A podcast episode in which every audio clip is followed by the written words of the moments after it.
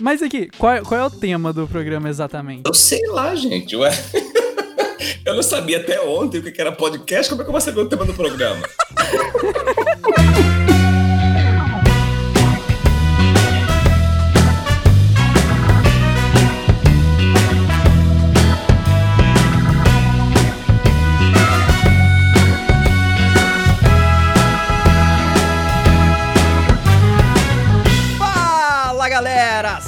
bem-vindo a mais um podcast Porta Branca. Eu sou Felício Porto e merda para todo mundo. Eu sou Eduardo Hipólito e eu até agora não sei sobre o que é o programa. Eu Alexandre Lino, sou o convidado do programa, que eu não sei qual, qual, é o tema do programa, mas eu sou o convidado porque me chamaram. Me chamaram, certamente eu sou o convidado. E o Eduardo, que eu dei a sorte de você falar teu nome agora, porque eu não lembrava, estava pedindo a Deus aqui, Senhor, Olha aí. que ele fale o nome antes de começar a conversar. Porque ele tem pior que você está numa conversa e você esperando que a pessoa fale o nome dela para você reportar ela. É uma merda. Bom, galera, estamos aqui com Alexandre Lino. Seja muito bem-vindo, Lino. Muito obrigado. Estamos aqui com ele para gravar esse podcast, Eduardo Hipólito, falando sobre uma das paradas que um dia eu ainda sonho ser, que é ser ator profissional. Ah, tá. Pensei que você ia falar que você sonha em ser um bom ator. É, tá isso também. Não, mas é meio que requisito, né? é verdade, porque tem isso. Não basta ser ator, tem que ser um bom ator, né, cara? Exatamente. É. Você tava falando de Lino, que é um baita de um ator, uma das melhores é. atuações que eu já vi na minha vida presencialmente. Olha aí. Ah, que maravilha. Ficou coisa boa gravada. Você já me deixou animado. Então vamos começar por aí. Já tá bacana o negócio. O negócio de ser ator é mais fácil, né? O negócio de ser bom ator é, que é, é, é, é Porque assim, esse adjetivo são os outros que vão te dar, né? Isso, exatamente. Não adianta você estar ali satisfeitinho com o teu trabalho. Olha que categoria eu estudei, tá tudo certinho, tudo correto. Tô ali todo trabalhado no que no Brecht, não sei o que. Tá é. todo mundo tá fazendo uma merda. Ou seja, é. não adianta o teu fundamento, a tua lógica, a tua expertise, a tua inteligência, o que você chama de vocação ou talento. Se alguém disser que é ruim, meu filho você vai passar para outra eternidade, para outro plano e não vai acontecer, não adianta. Se tem coisa ruim na vida, quando se chancelar de ruim, não sai mais. Caraca, isso é verdade. Bom, galera, é isso. O papo desse podcast é sobre a rotina de ser um ator profissional. Lino, daqui a pouco vai falar aí o, o que, que ele tá fazendo, o que, que ele tá produzindo. Então fica aí, galera. Se você tem curiosidade para saber como que é viver de teatro, viver de gravação de novela, cinema, esse podcast podcast é para você. Pode entrar, fica à vontade, não repara a bagunça não e decore seus textos. ah, decorou a abertura, finalmente.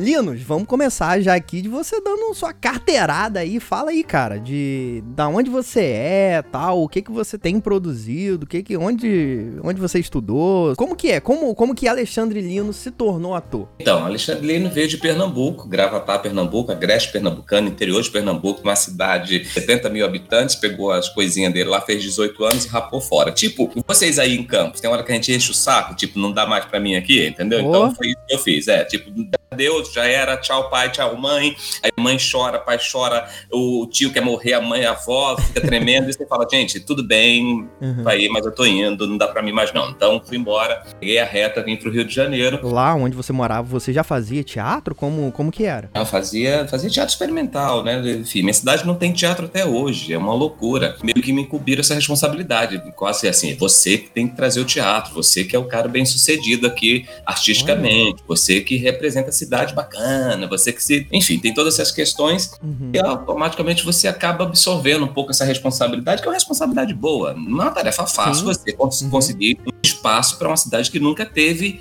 nem, ninguém com essa iniciativa, ninguém com esse desejo, ou já teve e não conseguiu. Ou seja, porque uhum. eu vou conseguir, não sei, mas eu vou tentar até o fim da vida aí fazer alguma coisa. Assim, é uma cidade muito simpática, hoje com 230 mil habitantes, mas Olha. continua sem teatro. Não tem teatro, não tem cinema, então tudo foi muito precário, né? Eu descobri uhum. Espontaneamente a vocação, o desejo pelas artes em casa, trancado no quarto, aquele moleque esquisito, né? Que fica no quarto trancado o tempo inteiro, que a mãe não sabe, gente, é maluco, meu filho, que porra que ele tem, na verdade, né? Então, perturbado, vivia trancado e tal. Até hoje, dia desse aqui, eu encontrei um monte de desenhos que eu tenho da década de 80, cara. Eu vivia a década de 80. Vocês não eram nem embrião ainda, né? Eu já É, tava, já tava vivendo. Morava com o papai, eu costumo dizer. Literalmente.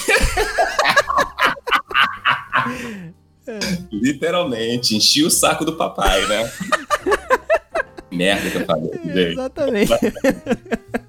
Bom, mas aí eu, eu tinha essa onda lá de meio, meio paranoica de ficar trancado dentro do quarto desenhando, não sei o que, sei lá, enfim, comecei a brincar de fazer teatro na igreja, enfim, Uhum. rolou umas doideiras dessa, e eu, eu acho meu, meu, meu pira chegar a dizer, ah, nunca, nunca pensei em ser outra coisa na vida, sei lá, gente, pensei em ser mil coisas na vida, não tem Uhum. essa, enfim. A identificação maior é era com, com o campo artístico, enfim, naturalmente, assim como as pessoas têm com exatas e com, com medicina, Tinha alguém na, na sua família que, que você meio que se espelhou, assim, ou que já fazia arte, que você foi, mesmo que, sei lá, tocar violão, alguma coisa assim, que você olhava e falava, caraca, olha. Não, não, não, não. A arte era. Meu, pai meio que achava que era coisa de viado, enfim. Então não, tinha Ah, muito, tá. não. Era meio coronelzão, então tinha, era Aham. meio esquisito, né? Caraca. Minha mãe já tinha uma, uma certa simpatia, pra você ter uma ideia, não podia nem ver televisão. né? Você podia ver televisão, mas jogo de Uhum. futebol e telejornal. Novela não podia, novela não era coisa de, de, de homem. Então Olha tinha uma. só. Era bem esquisito, bem estranho o negócio, bem estranho. Então, viver nesse, nesse ambiente meio opressor, tal,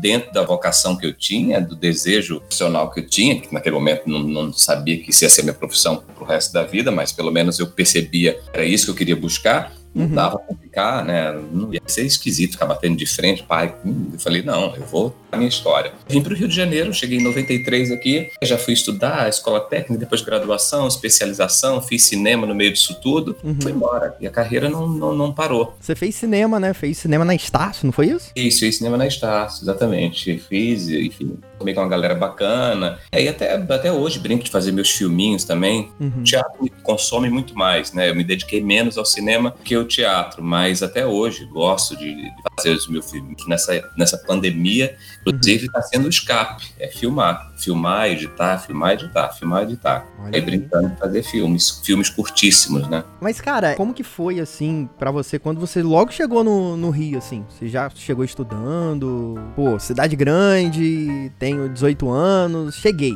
E aí? Pensa num moleque do interior de Pernambuco, a cidade de 70 mil habitantes, não tem um teatro, não tem um cinema, não tem porra nenhuma. Uma família super mega conservadora, chegar sozinho no Rio de Janeiro. É, Uma- cara. Uma maravilha, então, né? Foi uma coisa sensacional. O Rio de Janeiro chegou, tipo, é, chegou ele. Não ele porra nenhuma, né? Tipo, se fode aí. Então foi tipo, vamos lá. Uhum. Primeiros dois anos foram terríveis, assim, terríveis. Eu digo que tudo, no final das contas, vale a pena, e super valeu a pena. Sim. Isso automaticamente me deu, me deu canja para resistência, para buscar as coisas que eu, que eu tinha desejo. Mas é, é, eu falo sempre, eu falo às vezes, ah, eu tinha uma família assim, opressora, uma família mais difícil, conservadora demais. Mas também foi Uhum. essa família que me deu, que me deu esse suporte de, de, de determinação, de força, de coragem. Então, tudo tem seu lado positivo e tem seu lado negativo, né? Enfim, não tem nada que seja 100% ao céu nem 100% ao inferno. Nós estamos Uhum. sempre no meio termo disso. Eu consegui, consegui trilhar uma, uma, uma trajetória no meio dessa, dessa dificuldade. Não é tarefa fácil. Chegar no Rio sendo migrante e migrante nordestino, Aham. claro isso, quando o migrante ele é do sul, a coisa é diferente, são extremamente melhores recebidos. O nordestino já tem uma coisa tipo, opa, mais um Paraíba por aqui, entendeu? Tipo, Aham. Aí se você não vier escaldado, irmão, o sistema te engole. Se você já vem melhor escaldado, você já vem com uma certa resistência ali, no, prim- na- no primeiro titubeio que eu, que, que eu tiver, você fala, pera, pá, pera aí. Então foi, foi fácil lidar com isso. Eu só tive uma Uhum. experiência chata no início, primeiro ano, os primeiros seis meses logo, e nunca mais me ocorreu nada. Então,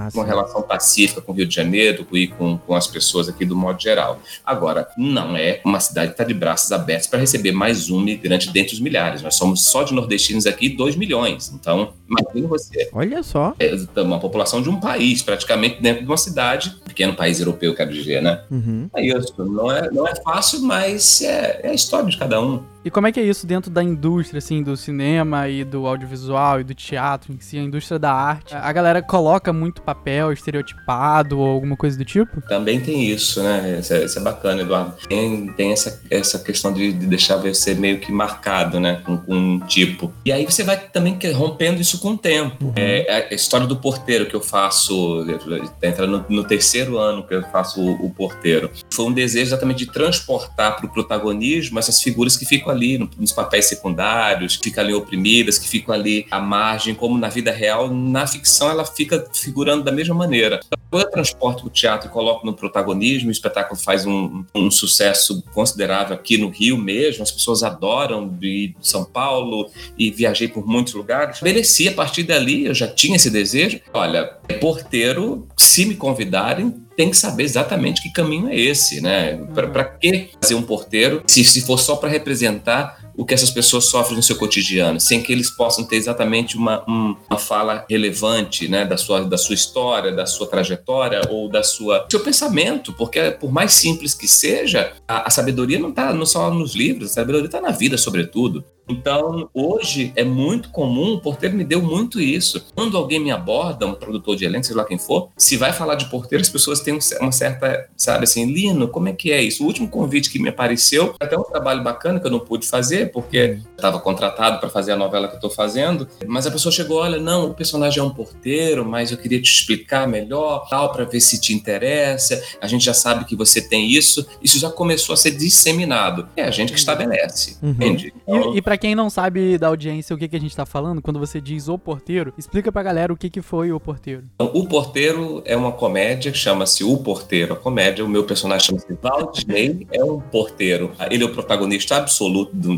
desse espetáculo e uhum. surgiu através de um convite do Paulo Fontinelli, de uma ideia minha. Eu tinha feito um filme com o Paulo Fontinelli, onde eu tinha feito mais um porteiro, já fiz vários. Uhum. Nesse filme, o Paulo me deu um mais liberdade para trabalhar, uh, para improvisar um pouco em cima do, do texto que tinha e, e, repercutiu muito bem esse personagem. O filme chamava-se Apaixonados, o filme. A partir disso, o Paulo falou: Eu queria escrever uma coisa para você como porteiro. Eu falei assim: como porteiro tem que ser protagonista, tem que ser nesse, nesse formato. E aí uhum. eu caí dentro, junto com o Paulo, a gente fez pesquisas ouvindo porteiros. A gente pegou, coletou muitos depoimentos, muitas falas, e esse material foi material estrutural para a dramaturgia que caminhou para o humor. Caramba, e como é que foi essa parte de estudo de personagem? Como é que vocês fizeram essa pesquisa? Quando você já se relaciona com os personagens, ou seja, os objetos de, de, de estudo, né, diretamente para colher informações, isso já, já é um trabalho maravilhoso para o ator, né? Uhum. Eu me relacionei com muitos porteiros, enfim, a começar pelo meu, aqui na, na, na, minha portaria, mas com tantos outros que as pessoas foram me indicando. Então, isso já me deu aí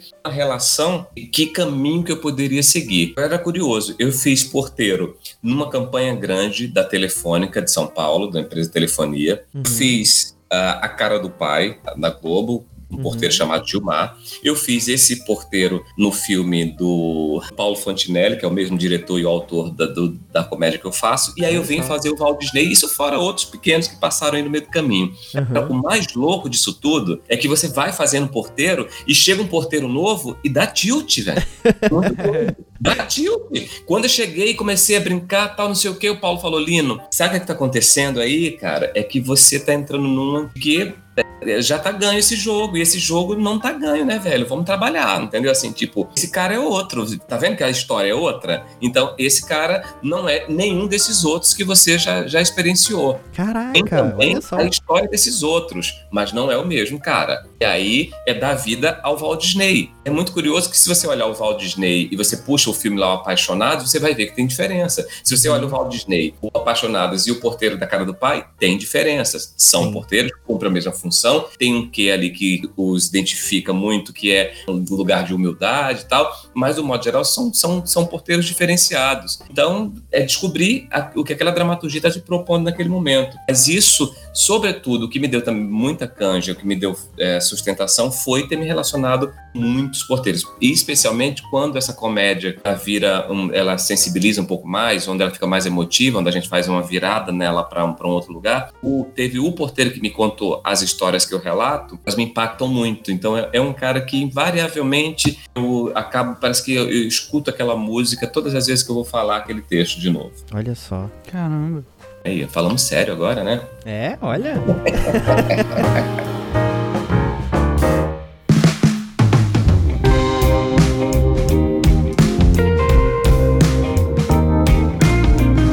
Você falou a diferença de, às vezes, fazer porteiro, mas serem vários porteiros diferentes e você ter que se adaptar a cada um deles. E como é que é a diferença entre mídias, entre teatro e cinema, entre novela e filme? Como é que é a diferença? É, são, são, são tempos diferentes de, de, de interpretação, né? O, o, teatro nos permite é, é, essa interpretação mais expansiva, né? Uhum. Mais corporal também. Em média, quanto tempo você leva para criar um personagem pro teatro? Quanto tempo o teatro te dá para você construir esse personagem? É, hoje em dia ficou muito estabelecido dois meses, né? Mas eu trabalho com um tempo menor, porque eu trabalho, eu tenho um repertório de peças grande, tem muitas coisas, então eu acabo trabalhando com média de 30 dias, enfim, 40 no máximo, assim. O porteiro foi 30, foram 30 dias de trabalho. Uhum. 30 dias muito intensos, né? De muitas horas de ensaio, muita dedicação. Foi Mas o normal é que você pega aí dois meses para você ter um respiro. Mas essas diferenças, elas são muito marcantes mesmo, né? O cinema dialoga um pouco mais com, com o teatro. Uh, tem ali uma possibilidade de, de imersão maior. Os uhum. diretores de cinema gostam de, de, de, encontrar os atores antes, gostam até de ensaio. Tem, tem alguns diretores que trabalham. O preparador de elenco é, cumpre muito essa função, né? Tem, tem diretores de cinema que gostam de contratar preparadores para deixar esses atores no lugar né, onde ele, ele quer, dentro da linguagem dele. Depois entrega para o diretor e o diretor ali vai, vai harmonizando da sua maneira. Uhum. A televisão já não tem muito esse tempo, né? A televisão já tem um tempo mais curto, né? É um tempo de, indústria, uma indústria que tem um relógio ali que é no dia seguinte, né? A gente brinca isso, não tem como não ter o capítulo da novela no dia seguinte, não existe isso, né? Tem que ter. É igual o jornal. É, como é que você fala? Deu um problema na máquina, amanhã não tem jornal na banca? Não existe isso, Exatamente. gente. Tem que ter jornal na banca, entendeu? Então, trabalhar com esse ritmo industrial, uma postura, uma forma de se colocar diferenciada. Então, o tempo interpretativo é diferente. Sim. Os três veículos, né? Uhum. Cinema, ele requer um, um, tempo, televisão outro e teatro outro. Uhum. Então, para isso, você tem que ter um, um campo de observação, de estudo bacana para quando, e sobretudo quando você vai dialogar com a televisão, você esteja preparado. Porque a televisão não vai te dar esse tempo de estar tá se ajeitando lá e se encontrar, não. Você já tem que ir um uhum. suporte e uma, uma, um entendimento relação câmera-ator. Condensar mais gestos, você tem que ir menos expansivo, enfim, é claro que depende do personagem que você está falando. Tem personagens e existem obras que trabalham até com caricatura, dentro do, dentro do, audiovisual. Uhum. Mas se está falando de uma telenovela contemporânea, ela vai pedir esses gestos mais, mais comedidos, mais dentro do cotidiano, enfim, como a gente reconhece no dia a dia. Uhum. Outra coisa, quando você trabalha com época, ainda menos gestos, né? Então, vai, vai muito por essa, essa lógica. Isso é um barato, você deve fazer o mesmo personagem em três veículos diferentes, entendeu? Então você atua aqui para a mesma ideia, uhum. só que de forma diferenciada. Isso realmente deve ter sido muito maneiro. E como que é, assim, você já teve também diferentes diretores em cada uma dessas mídias que você for fazer, cada um desses formatos. Como é que é você lidar com vários tipos de diretores, vários tipos de equipe, de produção diferentes? Principalmente diretores, assim, de você seguir alguma coisa diferente, ou alguém que te dá mais liberdade, alguém que te dá mais direcionamento? Eu gosto muito de trabalhar com diretores diferentes, né? Eu realizo muito os meus trabalhos no teatro e mesmo assim eu gosto de, de, de mudar. Isso é, por exemplo, autor, eu costumo repetir muito teatro porque é muito bacana que alguém escreva já sabendo como é que você respira, já sabendo uhum. como, tua, como é a tua, a, a, tua embocadura, né? Então é muito bacana quando um autor já sabe para quem ele está escrevendo também, porque ele já, já pensa nisso naquele momento. Então eu tenho um diálogo muito bacana com o Daniel Porto, um autor que eu gosto muito. O Daniel uhum. agora está escrevendo o Vai Que Cola, está escrevendo a, a, Vila, essa temporada da Vila no Multishow agora é, é, é muito, muitos episódios são é dele também e tal. Legal. É um cara que escreve para mim há anos, assim, a gente tem uma parceria muito legal, mas direção não. Eu sempre eu, eu faço uma peça, na seguinte eu quero um outro diretor. Para experimentar, isso pro ator é fundamental, é muito bom essa parte de, de se experimentar. E óbvio que nessa essa minha disponibilidade para experienciar com, com diferentes diretores, já peguei diretores muito afetuosos, delicados e tal, já peguei diretores difíceis, né? Ou seja, os meus sucessos é, é, é fácil elencar e as pessoas vão reconhecer. Você já fez uns bons fracassos por aí. E eu, particularmente, sou o tipo de ator que não me relaciono muito bem com, com um diretor impositivo, autoritário, não é muito a minha onda, sabe? Assim, não, não gosto muito. Eu tenho claramente, assim, uma das peças que eu fiz que não funcionou, nada. Exatamente porque eu tive pessoa que me conduziu dentro desse sistema autoritário, impositivo, é, cruel mesmo, às vezes. Aí eu falei, bicho, me perdeu, desculpa. Acabou, sabe? Me perdeu. Não, não, não me ganha nesse formato.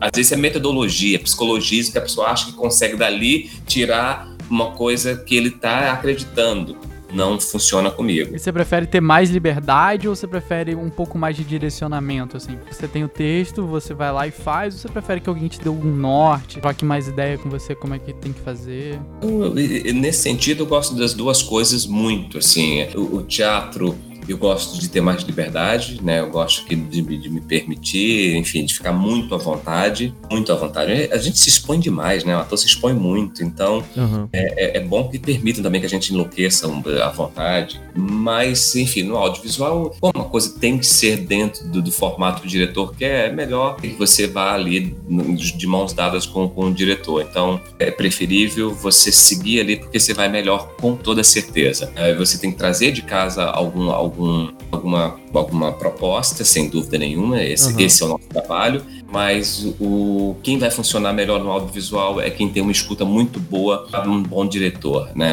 É o cara que vai chegar lá e dizer vamos por aqui e às vezes você apresenta uma proposta, o cara fala não, não é nada disso, tá? Então tem que saber jogar fora muito rápido uhum. a tua pré-concepção, embarcar na, na, do cara. Então quando você vai aprendendo esse mecanismo é quando você vai conseguindo fazer melhor o audiovisual. Eu falo com o Felicinho muito de eu às vezes dirijo gente que é do teatro e às vezes eu dirijo gente que nunca apareceu na câmera e eu sinto bastante essa diferença. A galera do teatro, de tanto de, de ensaiar antes, de passar texto, de criar um pouco um background pro, pro personagem e tal, quanto de fazer a cena e continuar no personagem. Porque às vezes você corta a cena e você só quer mudar a câmera um pouquinho, ou quer fazer um segundo take, e a galera já tá ali pronta, sabe? A galera que não é de câmera, não tá acostumada a atuar, demora um tempo para poder voltar pro clima, sabe? E você, Lino, como diretor, como que você se enquadra mais ou menos? Qual, qual o seu estilo de direção e de trabalho com ator? De teatro, quando dirijo teatro, é exatamente esse que é o que mais me apetece. É uhum. É deixar a galera criar. Sim. Eu deixo os atores livres. Eu tenho uma coisa que é imprescindível, é passar segurança para os teus atores. Sim. Você tem que ir com concepção, você tem que ir com linguagem, você tem que ir com conceito, você tem que ir com isso definido. Vai com isso até o fim, cara, mesmo que dê merda. Entendeu? vai até o fim. Às vezes, no meio do caminho, você fala, putz, será que não era que eu devia fazer? E não sei tal. Não, acabou, velho. Decidiu, tá decidido. Vai embora. Vai até o fim. Caramba, que legal. Que dica boa para mim, inclusive. É isso que ator precisa, cara. Ator, diretor que titubeia é a pior coisa que existe no planeta. Essa é a pior coisa que existe. Não pode titubear. E se titubear, titubeia sozinho. Se tiver insegurança, tem sozinho em casa. O François Truffaut, grande dos maiores diretores de cinema da história de cinema, é, que é o meu preferido, particularmente, ele falava: o louco de ser diretor é que todo mundo quer que você responda alguma coisa, né? Ou seja, é figurinista, é o cenógrafo, é o maquiador, é o cabo man, é o câmera, é o fotógrafo, é o ator, é o, é o figurinista, é é, o segurante, todo mundo tem que quer resposta do diretor. Falou, porra, uhum. às vezes você não tem resposta nem para você. Você imagina essa quantidade de gente. É. Você tem que fazer de conta que você tem.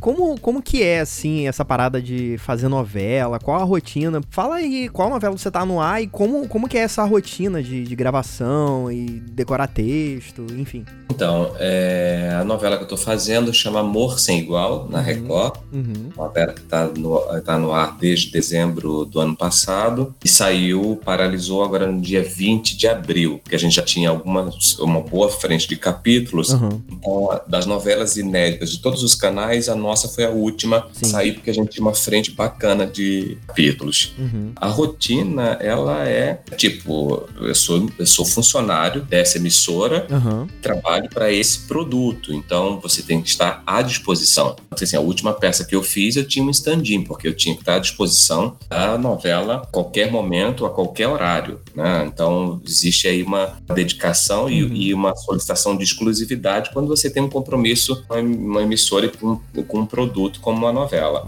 E o teu personagem às vezes começa de uma maneira e às vezes ele pode modificar, então tem que ter uma realmente uma, uma atenção grande, uma dedicação para você, Uhum. porque esse percurso pode ser, pode ser modificado, né? Há personagens que crescem mais, há personagens que diminuem, há personagens que mudam completamente é, é, de personalidade durante a trama. Sim. Então tem uma dedicação enquanto ator grande, né? Desde física, é, intelectual e de operário mesmo Uhum. operário, literalmente de operário. A gente é empregado, assim, e é muito bacana. Enfim, a gente tem ali a mesma relação que qualquer outro profissional tem, que é diferente do teatro, que ali no, no, no, no dia a dia a tarefa é mais árdua, né? Porque vai contar com o ingresso da bilheteria, enfim, Uhum. entre outras coisas. A televisão não, ela te dá essa seguridade e ela também te cobra isso. Por exemplo, a gente paralisou agora. Ah, estamos, sei lá, um, um mês, quase dois, sem gravar, é, desde março, abril, mais dois meses sem gravar, mas que cumprir ali uma série de solicitações. Uma delas, manter visual, ter cuidado para nesse período, sobretudo, que a gente vai estar comendo muito, para não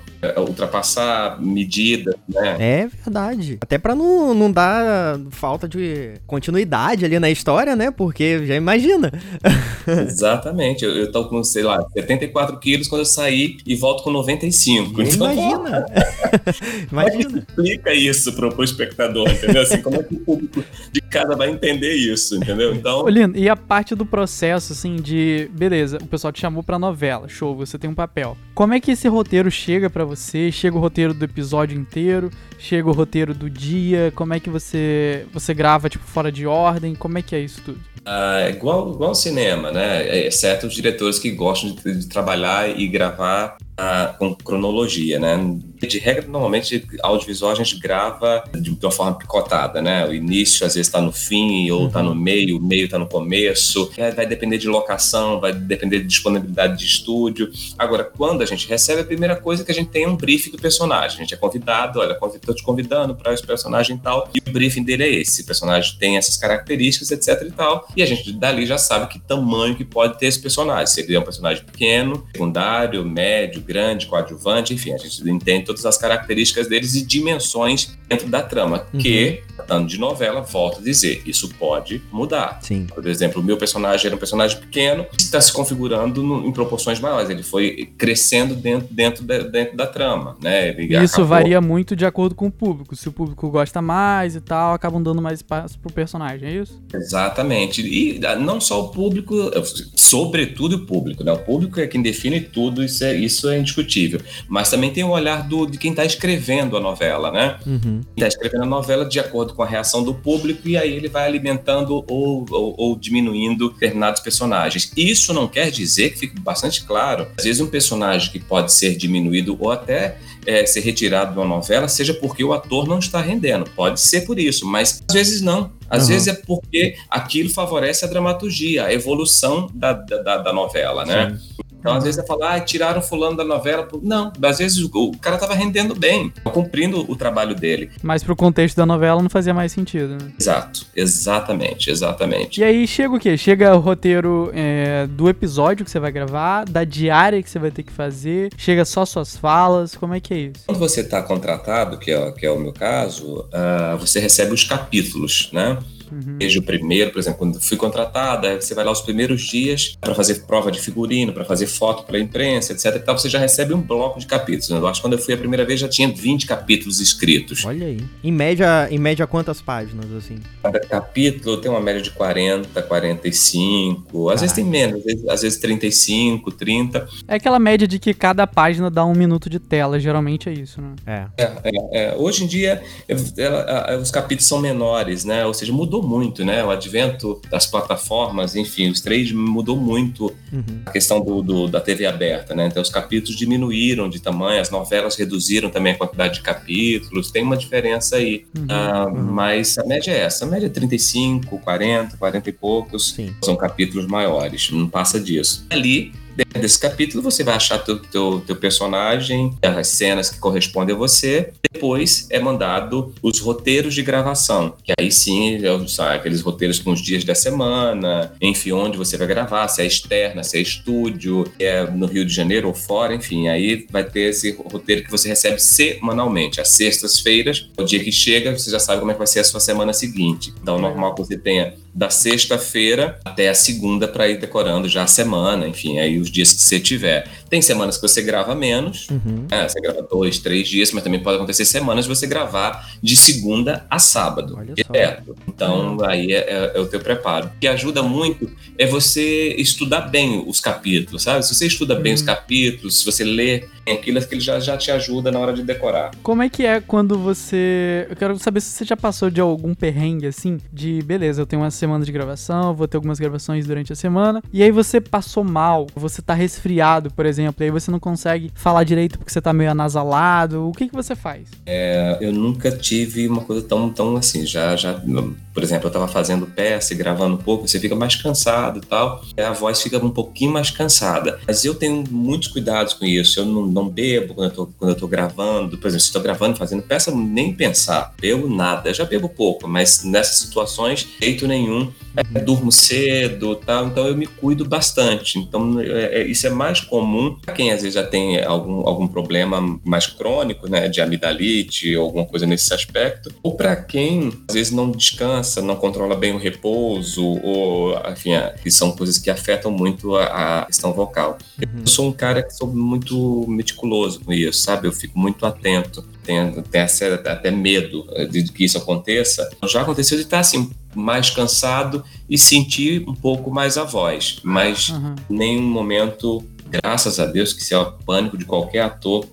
Já não ter voz. Pô, então pra ser um bom ator, além de atuar bem, você acha que tem que ter uma saúde em dia, regradinha? Total, total. E, uh, é o nosso instrumento de trabalho, é o nosso corpo, a nossa voz. Então não tem para onde. Assim, tem que ser religioso ali, sabe? Tem que ser, tem que ter ritual, sim. Tem gente que cada um vive a sua maneira. Tem, tem pessoas que conseguem relacionar melhor com uma vida boêmia, executar o seu trabalho com categoria até. Sim. Eu sou de uma, geração é, que se dedica mais, enfim, que, que gosta do, do, do, estado físico ali favorável, sabe? De não ficar lutando contra isso. Eu não gosto dessa luta, essa luta é desleal. Normalmente, quem perde é a, a, personagem e digo, né, e consequentemente o ator. Mas quando a personagem vai perdendo colorido, o público automaticamente vai percebendo que alguma estranheza está acontecendo ali. Uhum. Bom a gente zelar por isso, né? Porque na hora que a gente está em cena, cara, sobre... e no teatro aí que é uma armadilha maior, né?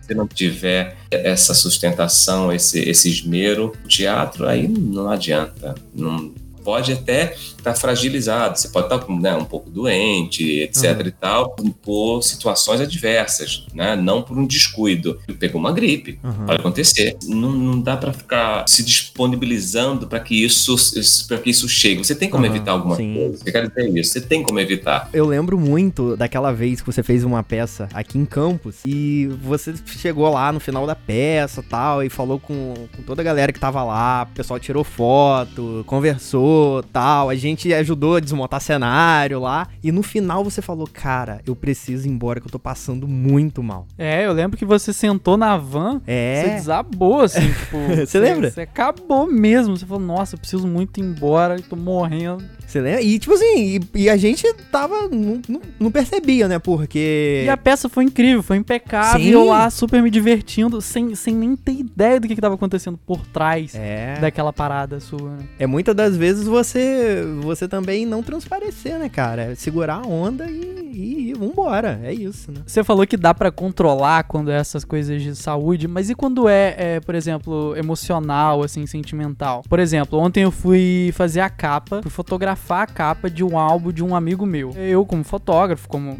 digamos, artista, não vou me colocar assim, mas fui fotografar e tal, e aconteceu umas paradas no, no meio do caminho que eu não tava me sentindo bem, e eu falei, beleza, não vou mais fazer, não vou mais fotografar, porque eu não tô legal e eu acho que eu preciso tá bem, tá sentindo a parada, estar vivendo uma verdade ali naquele momento para poder fazer. É, mas eu podia me dar o luxo de fazer isso. Quando você não tá bem, aconteceu alguma coisa na família, alguém morreu ou algum problema no relacionamento, como é que você lida com isso se você tem que trabalhar, se você tem que interpretar? Aconteceu comigo algumas vezes.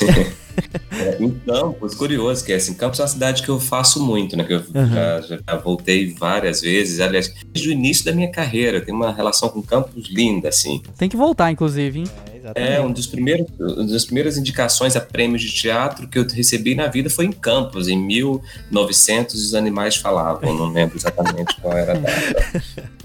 Foi aí em Campos. Em Campos eu já apresentei em todos os teatros, já apresentei na praia, já apresentei naquele asilo. No asilo, é, enfim. Eu já apresentei em todos os lugares possíveis, eu acho. Falta rua. A outra coisa, a rua eu apresentei, obviamente, num, num palco improvisado na, na praia e foi, foi incrível, assim. Então tem uma relação muito legal com o campus. Então o campus já me recebeu com essas variações. Teve essa que vocês, que vocês vivenciaram, experienciaram comigo, uhum. por conta de cansaço. Eu estava numa maratona muito grande de viagem. O porteiro teve um, um, momento que começou a viajar muito, aí às vezes engata de, de, de, com essas turnês com, com gravação é, de, de, novela ou de seriado. É, eu acho que teve uma parada dessa mesmo. Você foi no Rio gravar alguma cena, tipo, extra, assim, que pintou e voltou à noite para fazer a peça. Foi um, um corre, assim, de... Exatamente. E cheguei, assim, tipo, o público já estava dentro do teatro, né? é... né? Chegar, pegar de roupa e ir pra cena. Isso, exatamente. É, por isso que eu falo, se você não tiver com o teu preparo, com, com o teu condicionamento, esses cuidados todos que eu falo, você não aguenta um trampo desse. Uhum. Não aguenta. Ou se você faz, tem uma hora que você, que você faz no automático, você não faz, enfim, com entusiasmo, você não faz com vontade, entendeu? Você faz com desejo que aquilo acabe.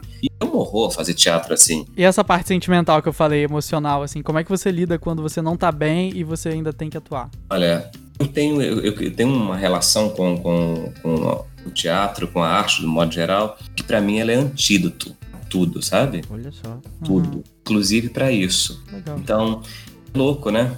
É, é, por exemplo, é ela que tá, que tá me, me dando suporte para trabalhar e para seguir em frente nesses dias turvos. Uhum. Eu inventei essa história dos filmes curtíssimos justamente para ser um escape uma maneira da minha pulsão artística não ser interrompida. Uhum. Então, já tive situações de estar separado, de estar na merda, merda, de estar chorando no, no camarim antes de entrar em cena, mal, de estar deprê. Eu, teve uma peça que eu fiz tá, que chama Esses Fantasmas, Eduardo Filippo, um autor italiano, e o Sérgio Modena, que é um grande diretor aqui do, do Rio São Paulo de teatro, me convidou na época para fazer essa peça e era para atuar com um puta ator aqui do Rio, era para fazer uma dupla uhum. com o Thelmo Fernandes. Foi incrível, um trabalho incrível. E ele me pegou no momento tava, cara, tipo, fiapo. Sabe assim, tava tipo, só sair de casa para ensaiar e depois para estrear o espetáculo. Eu tive ali uma, uma, uma, uma, uma enxurrada de críticas muito positivas ao meu trabalho, etc, etc e tal. E esse processo do trabalho e a própria temporada que me restabeleceram. Olha que me deixou firme de novo. Quando acabou a temporada, eu tava outro cara já. Mas... O processo de ensaio foi, foi ali me melhorando. Então, quando acontece alguma coisa nesse sentido, ah, eu não tô legal, não sei o quê, não, não tô bem, fechou. Vai, chora no banheiro, chora no camarim, sofre calado, porque a energia artística, uhum. ela tem um poder de cura, amigo. E tá curando tudo nesse momento é a medicina é, são esses caras, esses heróis que estão aí na, na, comissão de frente, tentando descobrir essa vacina num tempo, num tempo é, nunca pensado, o mais rápido possível, o mundo inteiro trabalhando nessa função, é, em, em, todas as cidades do nosso país, mas é a arte, bicho. É. A arte que está ali, que está entretendo as pessoas em casa, sabe? É a arte que eu, eu vivenciei isso há dois dias, um dia atrás, no sábado à noite, estava eu fazendo uma live que me, me contrataram para isso, do porteiro que ia durar uma hora e aí começou a live e as pessoas que estavam assistindo começaram a ligar para outras pessoas para elas virem assistir e isso começou a tomar uma onda. A contratante, eu no meio da live, fazendo a história, no meu improviso, a pessoa me liga, Lino, por favor, você pode é, é, fazer mais uma hora, você consegue fazer duas horas em vez de uma hora?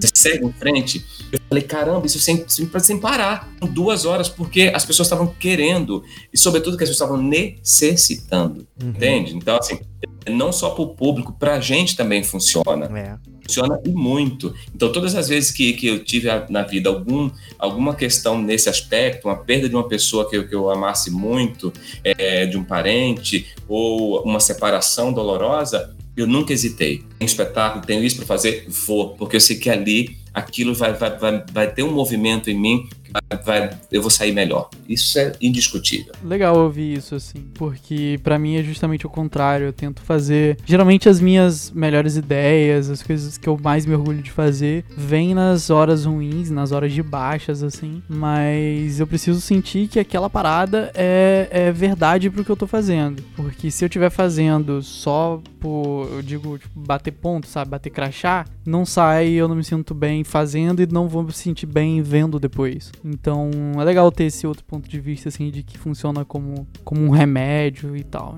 É, é, é se permitir, sabe, Edu? Tem uma questão do se permitir isso. É, tirar um pouco do campo do racional. É, eu, eu, permito muito que a intuição fale. A, a intuição é sensacional, a gente não vai saber explicar ela muito bem. É, ela, ela vem, ela chega, não é algo palpável, é algo que vai acontecendo. Então é, é deixar, deixar fluir.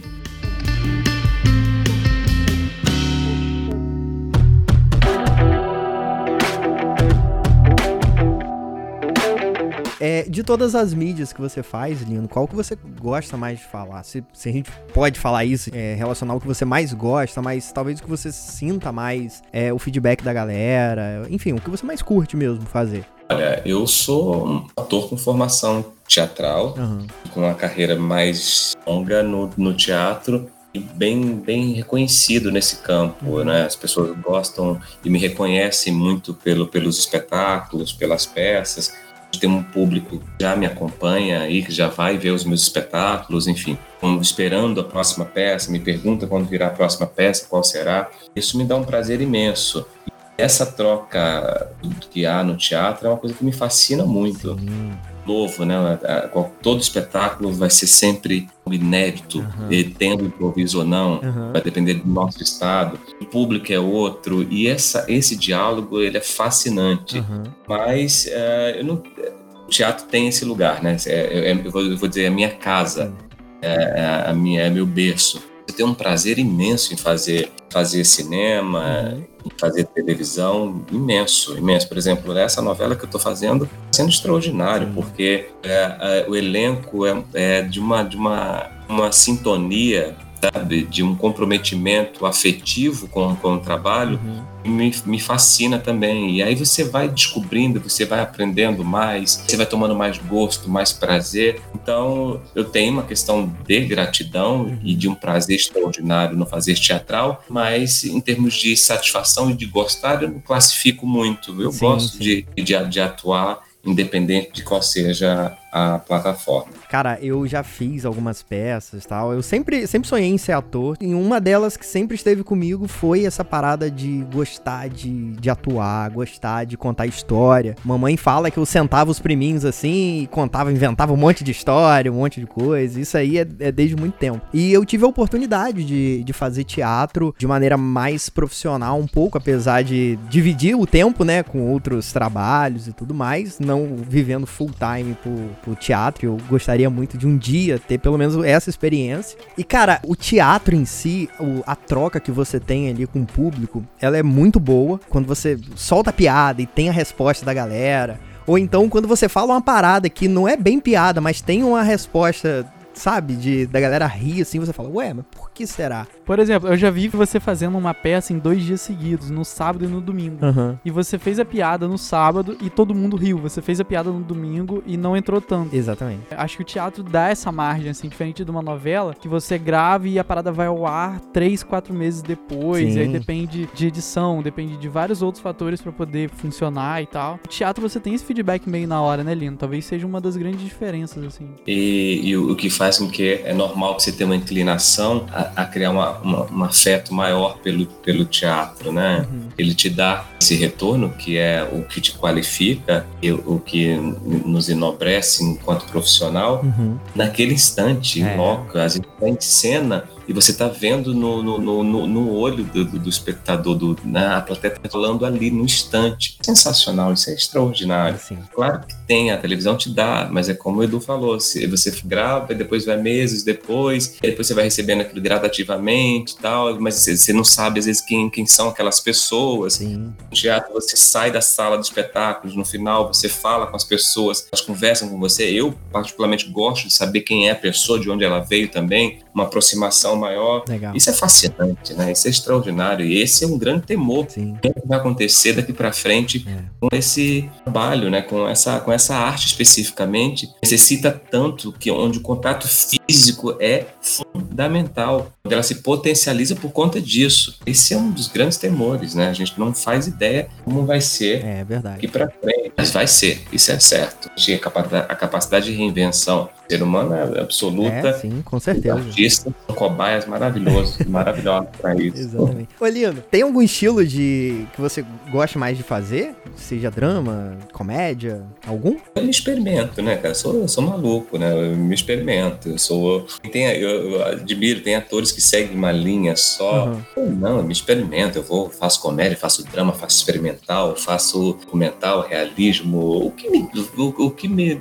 O que eu desejo terminar, sabe assim? A Uhum. minha vontade é falar sobre isso. E Sim. a forma mais adequada para isso vai ser uma comédia. O gênero que se enquadra melhor para isso que eu quero falar vai ser comédia Sim. vamos para comédia. Se é o drama, vamos para o drama. Se é experimental, vamos para experimental. Eu, eu não, não, tenho, não tenho isso definido, não.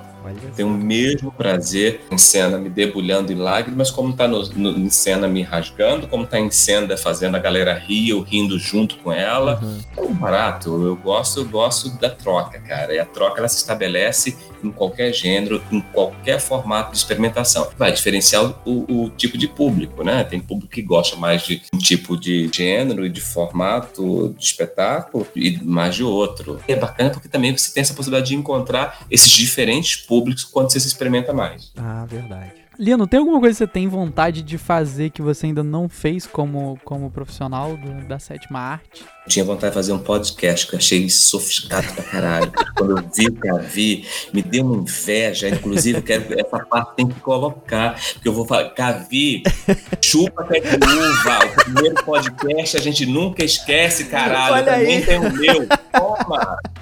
Olha aí, forte abraço, Cavi Borges. Queremos você aqui também no Porta Branca. Queremos você aqui.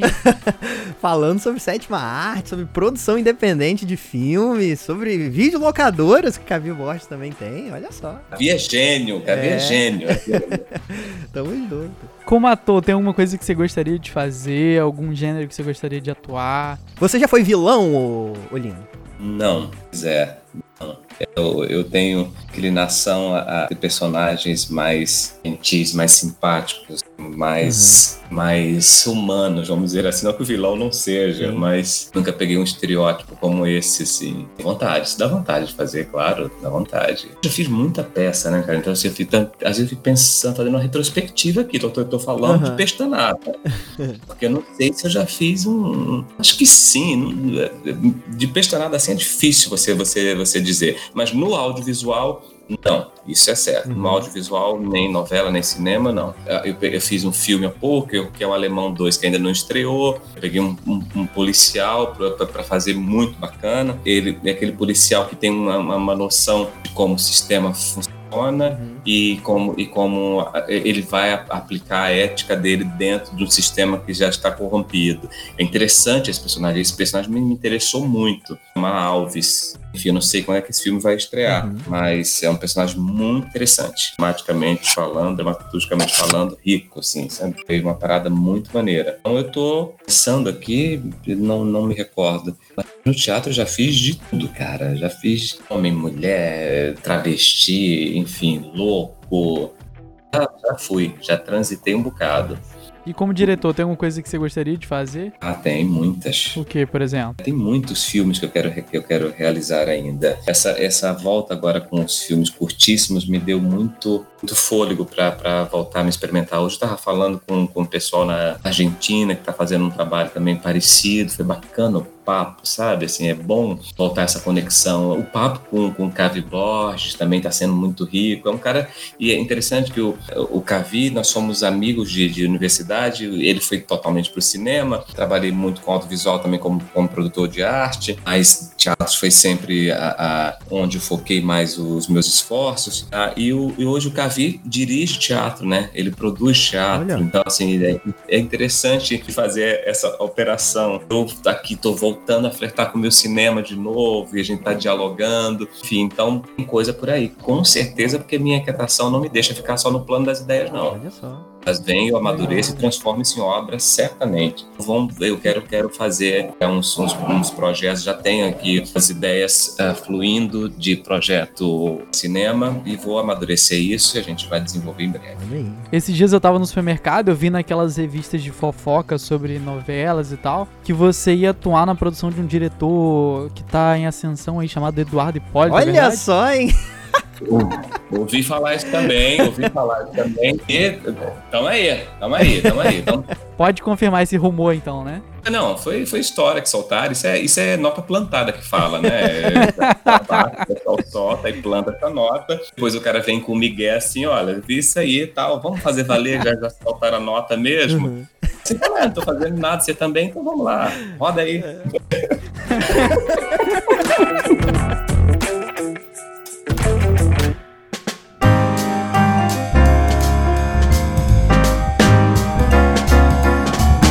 Colino, uma, uma das paradas, assim, que muito eu admiro em você. Vai começar a rasgação de cedo. Não, né? não, deixa um momento a rasgação de cedo. Não, é que eu conheço vários amigos atores que se dedicam somente na função, que é bastante coisa, né? De, de ser ator e de pesquisar e tudo mais. Porém, você tem uma rotina louca, assim, de também de produtor, né, cara? O seu dia a dia, o, o a correria de produzir e de estar tá em cena também é muito grande. É uma loucura. Mas não tem carreira sustente, especialmente num país como o nosso, uhum. onde o estímulo à, à arte é, é, tão precário, se você não for um empreendedor também. É. Uma coisa tem que estar associada à outra. É, eu parei de trabalhar, por exemplo, eu, é, nós paralisamos lá as gravações é, e eu continuo trabalhando. Uhum. Eu tenho uma produtora, você sabe disso. Eu tenho um trabalho contínuo, tem uma série de, de coisas acontecendo, pequenos editais, enfim. Eu estou projetando e estou falando com pessoas de, de, de vários outros países, desenvolvendo coisas nesse período, porque também tem uma questão. Eu nunca paro de fato. Eu sou, estou sempre trabalhando, seja, seja no palco, seja no, no meu escritório, onde for. Mas nesse momento especial, a gente só tem duas opções. Uhum. Ou a gente para esperando isso passar, pois vai ver no que vai dar, ou a gente se prepara, meu amigo, e quando passar isso a gente já tem, já tem a carteirada, já tem alguma coisa para uhum. apresentar. Então eu tô nessa segunda opção, não dá para ficar em casa aqui esperando que a novela volte a gravar, e eu tô louco que isso aconteça, mas não, eu vou, eu vou produzindo, a vida segue depois que a novela acabar também, e a vida segue depois que a pandemia passar também, e tudo vai seguir. É claro que eu vou aí também ter, ter respiros maiores, criar uma relação com outras atividades domésticas que eu não anteriormente. Tô descobrindo coisas muito bacanas. Ah, é, descobrindo uns prazeres que você vai descobrindo não conhecia. Por exemplo, como fazer um feijão. Olha que maravilha. Olha. Fazer feijão é maravilhosa. Eu aprendi como lavar o saco de feijão. Eu nunca utilizei uma panela de pressão. Eu utilizei esses dias daqui, achei sensacional. Me senti um cara, entendeu? Assim, e não é porque eu tive uma vidinha de conforto de empregados ali fazendo para mim, não, é porque não, a relação panela de pressão, feijão, assim, faz aí o teu, nunca tinha tido, entendeu? Assim, não tem feijão, come sem, entendeu? Mas assim, isso primeiro E achei isso sensacional, irmão. Sensacional. Eu queria perguntar a você assim, e também pra Dudu, como que vocês imaginam que vai ser agora depois do, do corona? Pra- no caso, você já falou que né, todo mundo não sabe, mas como você imagina que, que seja essa parada de voltar a encher sala de cinema, voltar a ir pra teatro, depois dessas. Acha que quando tiver a, a vacina e tiver tudo ok, voltamos tudo ao normal? Então, eu acho que. Eu tava vendo sobre o pessoal da Marvel e tal.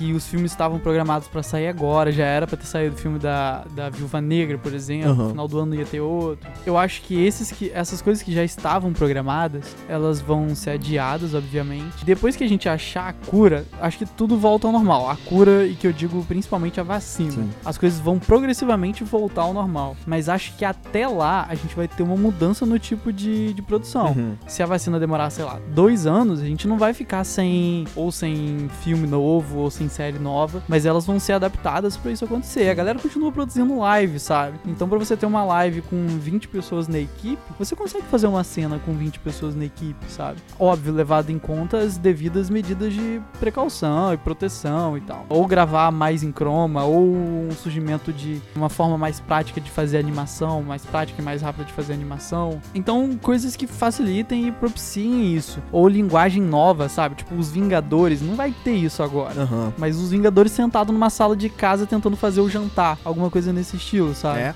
O, o, o Porta dos Fundos tá adaptando demais, né? a- as produções deles, que eram praticamente diariamente, né? Eles estão produzindo de casa, cada um tal. É, eu acho tá- que uma hora vai enjoar esse formatinho também, Aham. de só ser sobre videochamada ou sobre redes sociais e tal. Tem que virar sobre, não sei, sobre conteúdos locais, produzidos em casa, produzidos em lugares isolados, mas a produção vai ter que mudar, não vai ser só essas coisinhas de, de telefone e adaptar, cara. Não sei ainda como vai ser, mas adaptar. Com certeza não vai ser como a gente conhece hoje. E você, Lino? Vai ter uma série de procedimentos, né, de normas e de, de- de comportamento e de, de como adentrar um espaço coletivo, né? Uhum. Acho que os próprios sets, os próprios estúdios também vão ter, vão ter normas e procedimentos a seguir. Acho que nesse primeiro instante, quando voltar, espero que seja o mais rápido possível, a gente vai ter que cumprir esse protocolo Uhum. de fato. Esse protocolo ele vai se dissolvendo gradativamente e, e, sobretudo, ele se extingue quando a, quando a vacina aparecer. Só que a vacina, a previsão,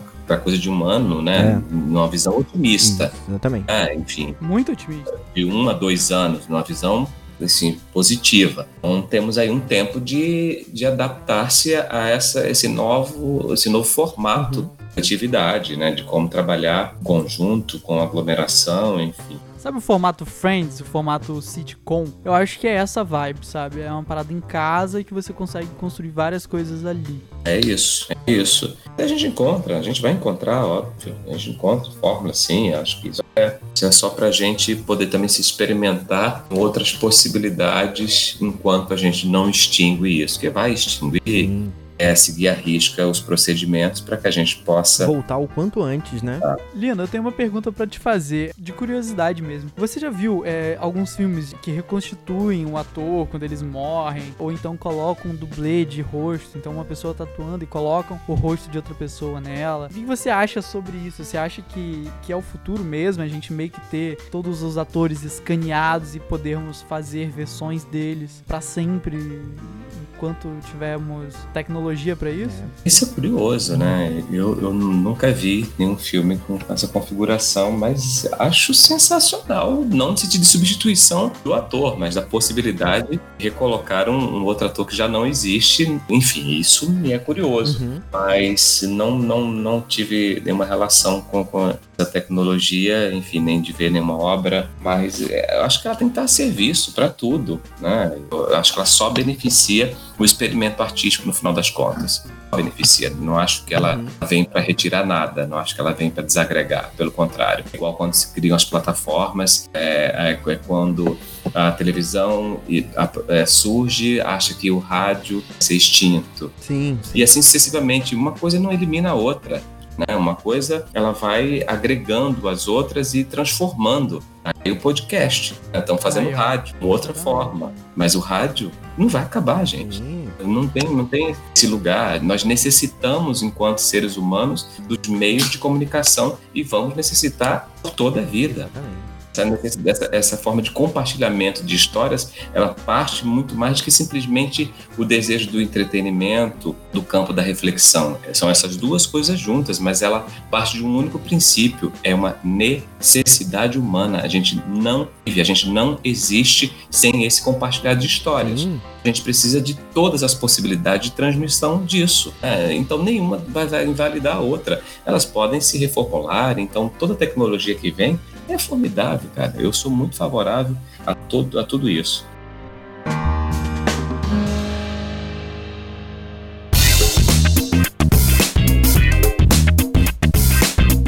Curiosidade, eu converso com o Dudu em relação a isso, que é a parada de gravar fora de ordem. Como que você vocês conversam antes com, com o diretor tal? Digamos num filme, que seja uma parada mais rápida do que uma novela. Ele tem uma mudança no arco dele muito grande. Como que você consegue, tipo, já começar com aquela, sabe? Ou não sei também se o cronograma de gravação ele já é meio que montado para facilitar isso pro ator, ou então às vezes não tem nada a ver, questão de diária e tal. Você, às vezes no final do filme, você uma parada muito mais transformada, o personagem é muito mais transformado do que no início. Tipo, no meio do filme você perdeu alguém. Isso. Aí você tá, tipo, muito mais à flor da pele Isso, exatamente. do que você estaria no começo do filme. Como é que você entra direto nesse sentimento de depois de alguém ter morrido na cena? Pô, já vai pro ápice. Isso, exatamente. Negócio, já começa. Né? Primeira vai gravação vai ser exatamente isso. Ou não é assim. Minha família, perdi minha família toda no incêndio. Olha, a gente vai começar com a cena já do pós-incêndio.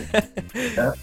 depois fazer a cena do nascimento dos filhos e tudo mais. É. Uma pedreira, cara, mas pode acontecer. É normal. No cinema, especialmente, os diretores às vezes cuidam mais disso, sabe? Tem mais é, cuidado com isso. Não que a televisão não tenha tem-se o mesmo cuidado, é, tenta-se zelar por esse tipo de situação, como eu falei, é, é extremo, é só um exemplo isso, mas vamos pensar que fosse essa, essa situação, uhum. pensa-se, mas às vezes tem as questões de locação e não tem como, né? Se você tenta orquestrar uhum. e não houve negociação, o cara só consegue disponibilizar aquele espaço para tal dia, tal horário e, e ponto final, e aquele espaço que você precisa, que você precisa colocar fogo, que você precisa fazer isso, aquilo, aquilo outro, então uma, uma, uma questão de logística aí uhum. que tem que ser obedecida. Entendi. O ator tem que saber que tem que estar preparado para isso. Não tem para onde correr. Mas... Por exemplo, eu fiz uma sequência agora na, na, na Record, foi uma sequência muito interessante, que era a sequência onde eu acabava sendo espan torturado. Uhum. Isso,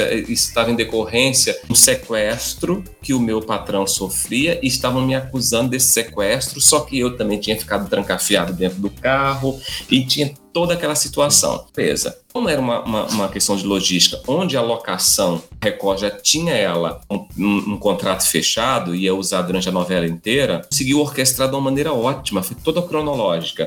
Primeiro teve, eu, estava saindo com o meu patrão, que depois teve o rápido. Não, aliás, minto. Acho que só a saída do meu patrão da casa dele que eu fiz depois que passou tudo isso. Olha. Mas aí era uma coisa simples, saindo de carro, simples. Mas a, a, o, o, restante, que era a abordagem com os policiais, a, quando, quando me colocavam sedativo, que eu desmaiei, que me enfiavam na mala, que me amarravam, que não sei o que, que levava meu patrão, que teve aquela toda pandemia, a minha chegada na, na casa, desesperado para falar o que tinha acontecido, uhum. até os policiais me levarem para a delegacia para ser torturado, que era o ápice da história, uhum. tomar porrada, uma cena, uma cena relativamente longa. Consegui, tive o privilégio de gravar tudo isso na cronologia. Privilégio. Agora pode acontecer, quer dizer, olha, Lino, a cena da tortura vai ser a primeira cena, tá? Porque a gente não tem como fazer. Então vamos conversar aqui para você entender essa sequência, que era uma sequência ah, longa, entendi. de muitos capítulos, de muitas cenas. Uhum. Então vamos entender aqui. Aí o diretor chama, a gente conversa, ah, tá. a gente se prepara para a gente conseguir ir bem. Entendi. Porque não pode ter uma cena ápice, como por exemplo a cena da tortura, porque você tá ali confuso, entendi. entendeu? Não, a gente para e e conversa sobre isso para deixar tudo organizado. E tem tipo uma diferença de ensaio, né? No teatro você ensaia durante um período antes de começar a temporada. No cinema você tem a preparação de elenco ali, né? Alguns meses antes, acredito que seja assim, antes das gravações. E na TV é meio que os ensaios acontecem antes da gravação, no dia, né? Ou tem essa preparação de elenco antes, como que é? Às vezes sim, às vezes acontece. Quando eu fiz o, o seriado, A Cara do Pai, a gente teve um período de ensaios de acho que uns 20 dias, hum. o elenco todo. Foi bem bacana, houve uma imersão. Acontece às vezes, né? outras vezes não. Por exemplo, na novela, na, na, nessa novela que eu estou fazendo, ó, O Amor Sem uhum. Igual, Amor Sem Igual, é, eu não fiz, o personagem não precisava, certo, mas, por exemplo, teve alguns núcleos que tiveram preparação. Entendi. A Record também é bem cuidadosa com isso. Entendi. Teve algumas, alguns núcleos ali que eu vi que o pessoal estava com uma agenda bem extensa de oficinas, de preparo e tal. Hoje em dia se preza mais por isso. Já houve uma época onde a televisão deixava passar um pouco isso nas telenovelas. Hoje tem uma preocupação maior em ter é, esse esse, é, é criar esse, esse, essa homogeneidade entre o elenco, né? Então, às vezes, por exemplo, às vezes uns núcleos ou outros não precisam, né? Não tem especificidades, não tem características muito particulares. Por exemplo, um núcleo nessa novela que é italiano, então precisa de uma atenção específica para isso, mais que os atores já sejam familiarizados com o idioma. Tem, tem-se um cuidado hoje que é muito positivo. Às vezes, no, por exemplo, no, no, no decorrer, uhum. não tem tempo para mais nada. Aí é gravar, vamos gravar, entendeu? Assim, vamos gravar e é isso aí, é o dia a dia, né? E Lino, pra gente, já estamos encaminhando pro final desse episódio, dá uma dica aí, por acaso, se você tivesse um, um amigo que sonha em ser ator desde pequeno, dicas para ser bom ator, sabe? O que, que você indicaria para fazer na sua rotina, para fazer nos seus estudos de, de atuação? Como começar, por onde começar? Exatamente. Por onde começar é certo, pelo teatro, não tenha dúvidas, é, é o melhor lugar de exercício e de aprendizado e de troca, Sim. por todos os fatores, né? Por estudo da grande dramaturgia, criar desenvoltura, disponibilidade, uhum. para criar senso de compromisso, compromisso é, de relacionamento com, com, com outros atores, para uhum. aprender com atores mais experientes. Então, é, o teatro é o grande lugar de aprendizado. Daí para frente, você vai cobrindo onde você quer atuar preferencialmente, uhum. se você quer atuar em todas as possibilidades que a, que a área proporciona. Mas estudar, cara, é fundamental. Com qualquer profissão, dedicação e o estudo, elas são transformadoras. Então, ninguém pode por excel, já nascer com a excelência e com essa vocação, com essa genialidade. Isso é, isso é o raro. Mas pode nascer vocacionado com um certo talento e esse talento se aprimorando com o tempo. Só quem vai trazer isso é o estudo. Exatamente. E também é não parar no primeiro não, né? Tem, tem essa muita. O ator ele tem essa relação com, com não, com não ser dessa vez. E com essa parada também de psicologicamente estar tá preparado, né? É porque não a gente vai escutar durante toda a trajetória. Imagina se eu não escuto não. Então, uma das maneiras, inclusive, de não de não receber a negativa uhum. é ser empreendedor, é ser produtor, Sim. ser realizador das suas ideias. Então, por isso que é tão fundamental. Você elimina muito essa possibilidade da negativa ser uma constante e isso ser massacrante às uhum. vezes, né? É muito difícil receber a negativa, é muito difícil é, você continuar acreditando quando você recebe não, porque você acredita que aquela negação significa que você não tem talento, que você não é capaz, que você não é possível, e não necessariamente é uhum. isso. Não, às vezes é só uma questão de escolha. Ou seja, você não, não, não é a minha prioridade porque eu, eu acho que esse outro aqui é a minha prioridade. Só que ninguém vai te dizer, olha, não, você é bom, cara, você é, talentoso. É, a gente só está escolhendo o outro por essa razão. Não tem esse tempo. Hum. Simplesmente você vai dizer, não foi aprovado, não foi selecionado, não ficaremos com você. E é como você processa essa informação, meu amigo, é. aí depende de cada um. Exatamente. Olha, Lino, eu não sei se você sabe, mas eu já fiz palco também. Eu já fiz teatro. Você acha que eu ainda tenho, ainda tenho talento, ainda tenho tempo? Você acha que eu consigo voltar à tona aí? Não! Pronto, ganhou seu não, Eduardo. Agora você é ator. Primeiro não, a gente nunca esquece.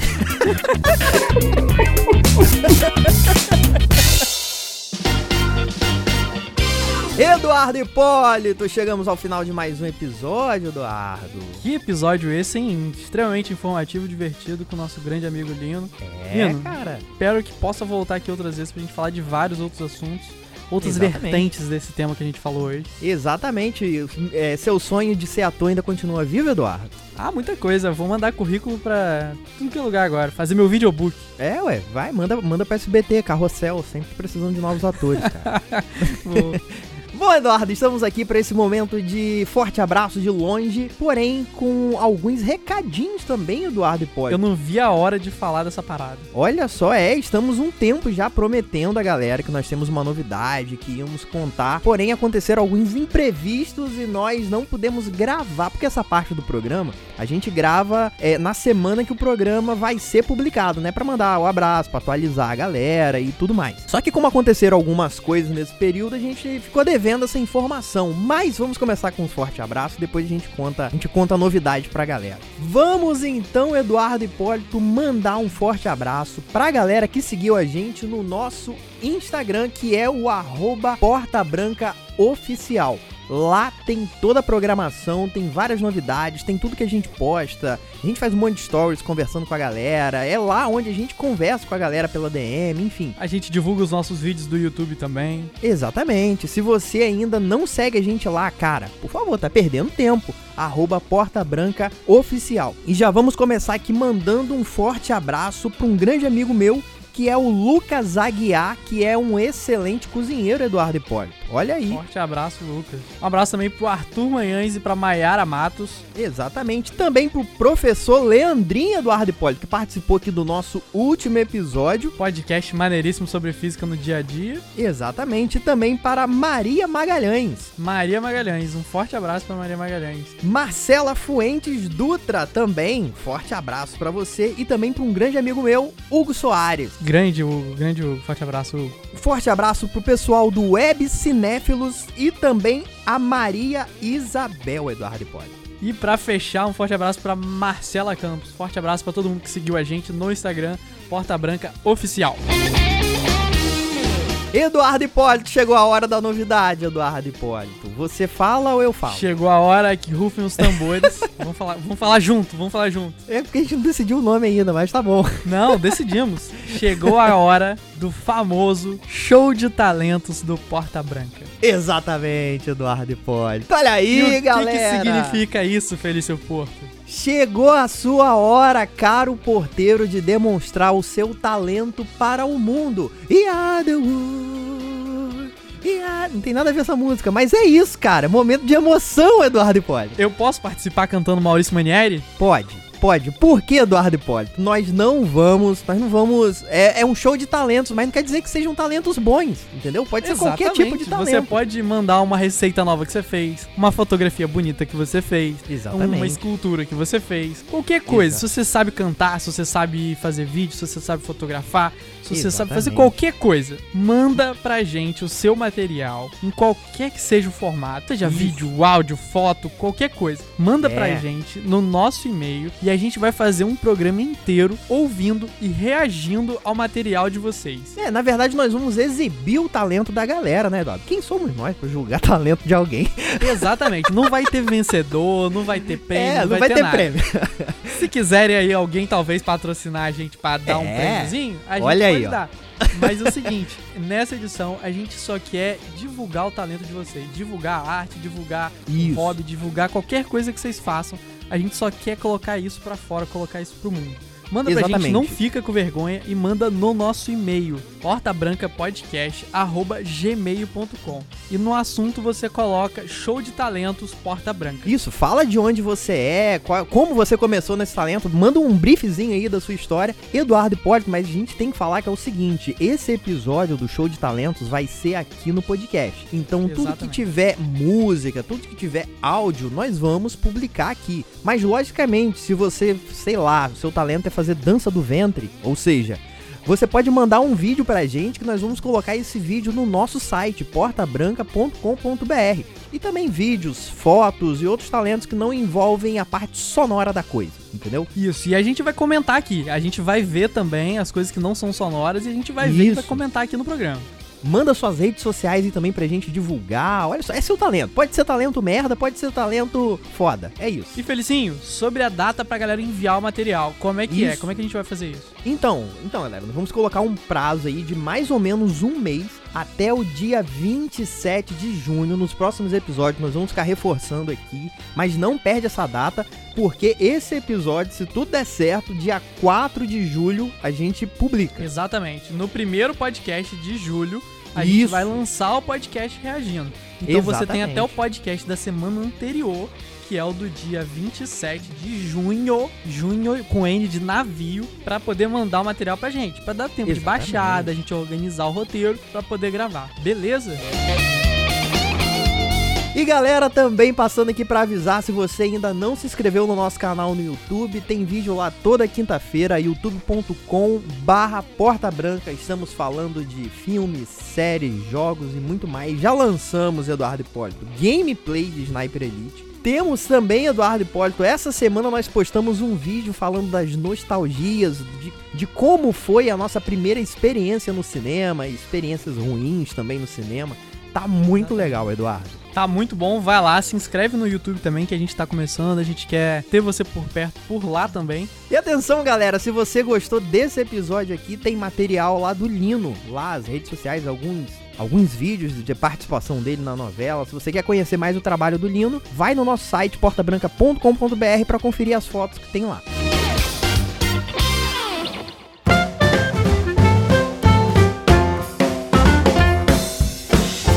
Bom, galera, estamos chegando ao final desse episódio. Esse episódio com um gostinho de quero mais com o Alexandre Lino aqui. E já diz aí também nas nossas redes sociais, no Porta Branca Oficial, se você gostou desse papo, o que a gente não falou aqui, as suas curiosidades, que Alexandre Lino promete voltar aqui, né, Alexandre?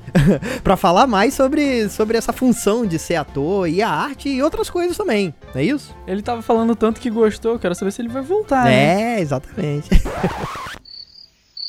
Lino? Não gostou tanto assim.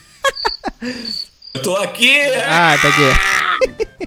Sensacional, gente. Sensacional. Eu precisava dessa deixa. Foi maravilhoso. Vai ter que ser isso. Nino, opa, cadê você? Olha aí. Maravilhoso. Isso acontece muito no teatro, o amiguinho esquecendo a fala e você tem que começar a tentar dar o texto. Então, nossa, mas parecia que você ia morrer, deu um déjà vu aqui, parecia. Pá, e a pessoa morre do nada. Fala, oh, meu Deus. Ou o maldito que às vezes foi no camarim, né? E esqueceu que tinha uma, cena, uma falinha logo em seguida e demorou o xixi mais do que podia demorar. E aí você olha pra coxia e não tem colega. Olha aí. Caramba, já aconteceu com vocês isso, inclusive? Evidente que sim.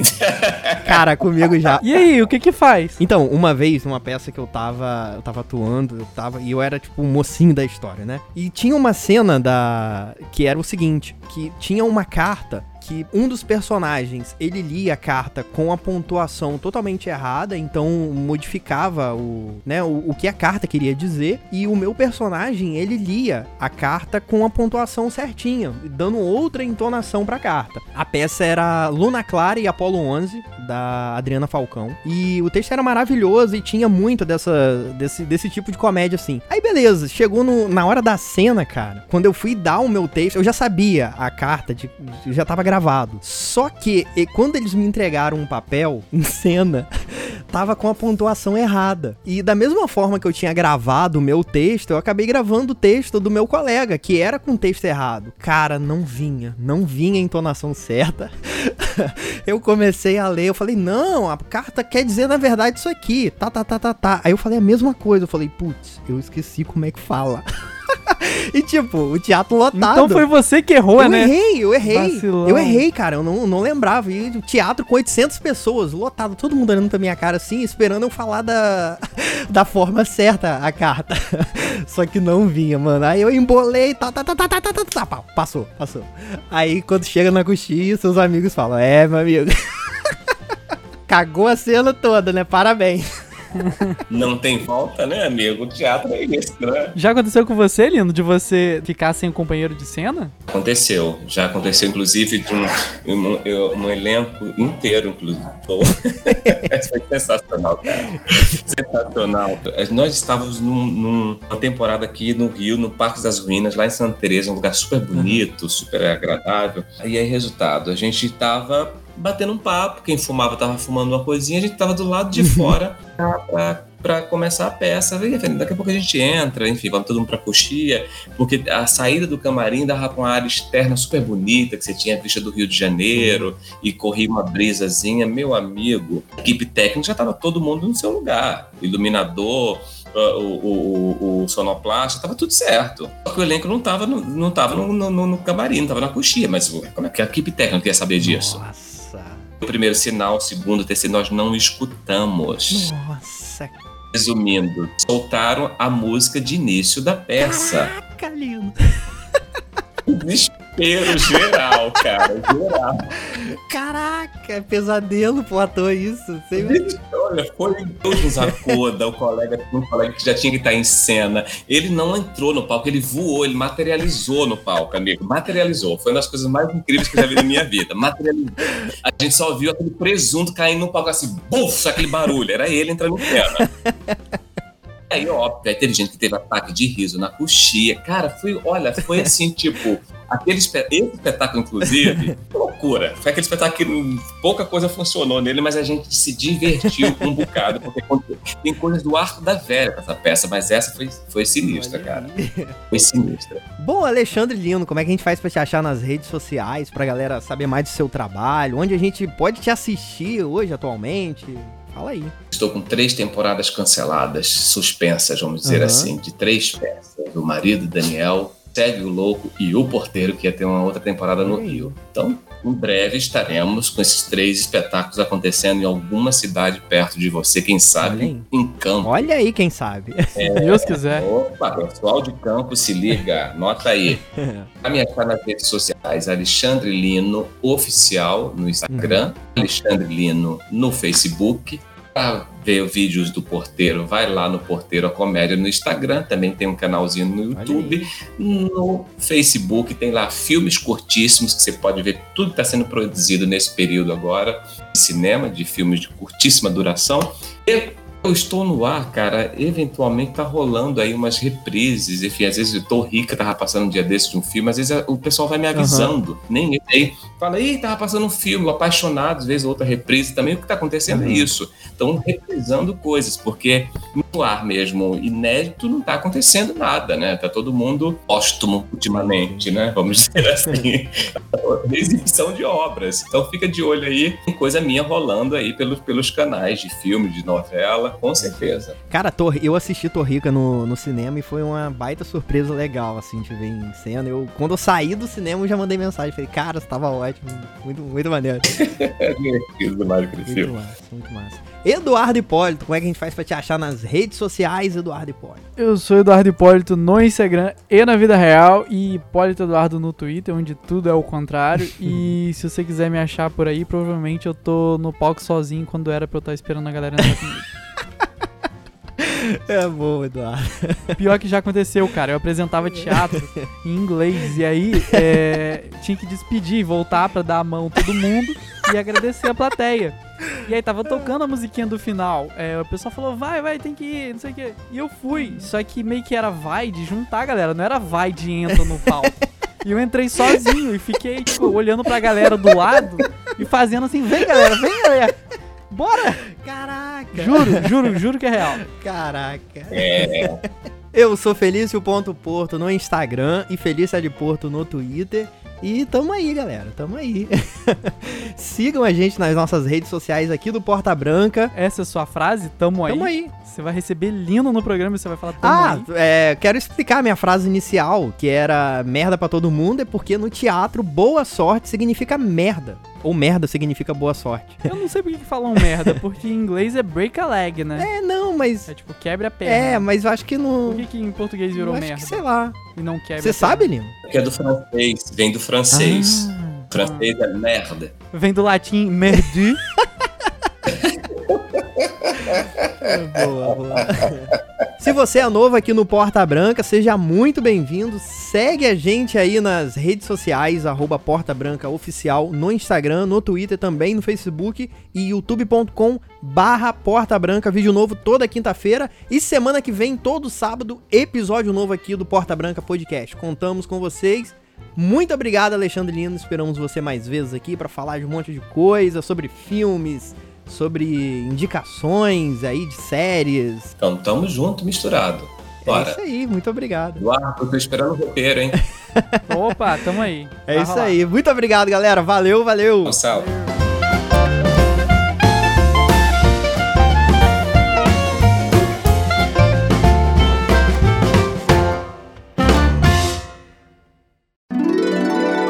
Peraí, tem um cachorro dando problema aqui. Cachorro dando efeito aqui. Se ficar fazendo barulho, vai, pra, vai ficar preso, hein? Eu Liga. falo isso com o Eduardo direto.